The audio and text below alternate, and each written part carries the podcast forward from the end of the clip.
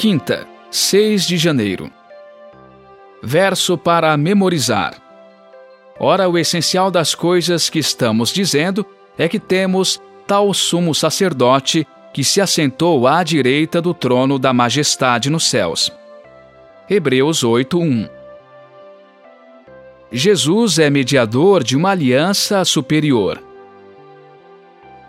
Hebreus capítulos de 8 a 10 focaliza a obra de Jesus como mediador de uma nova aliança.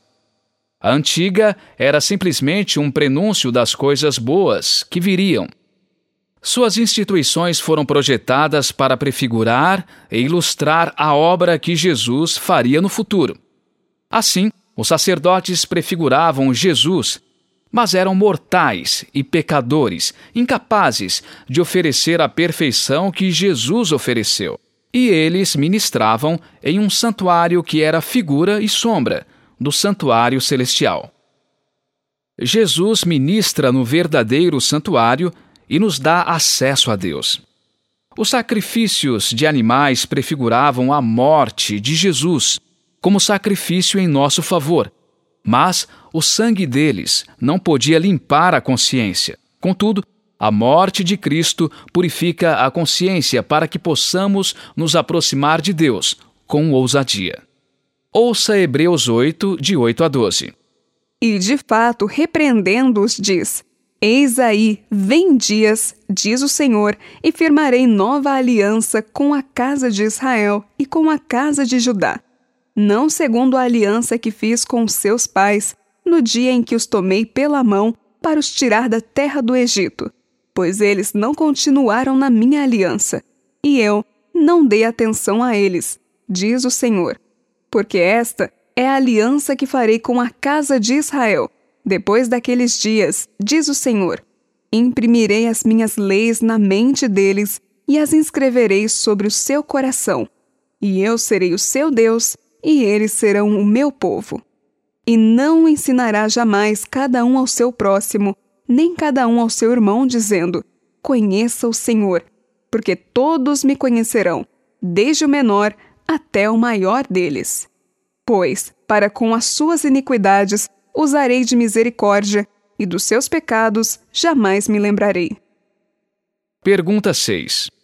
O que Deus prometeu na nova aliança?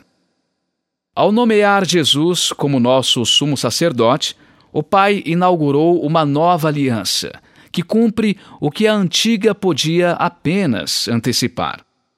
A nova aliança oferece o que somente um sacerdote humano divino perfeito e eterno é capaz de entregar.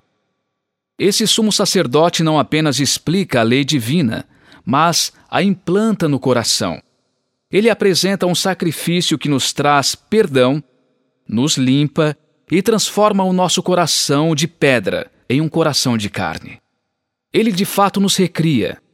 Esse sacerdote nos abençoa da maneira mais incrível, dando-nos acesso à presença do próprio Pai. Deus projetou a antiga aliança a fim de apontar para a obra de Jesus no futuro. Era linda em seu modelo e objetivo, porém, alguns não entenderam seu propósito. Por não querer deixar os símbolos, as sombras e abraçar as verdades indicadas por eles, perderam os benefícios maravilhosos que o ministério de Jesus lhes oferecia. Em O Desejado de Todas as Nações, lemos, abre aspas, Cristo era o fundamento e a vida do templo os cultos realizados nele simbolizavam o sacrifício do Filho de Deus.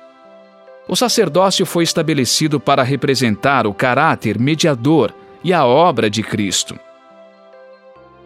Todo o plano do culto sacrificial era uma representação da morte do Salvador, para redimir o mundo. Não haveria eficácia nessas ofertas quando se consumasse o grande acontecimento para o qual haviam apontado por séculos. Fecha aspas.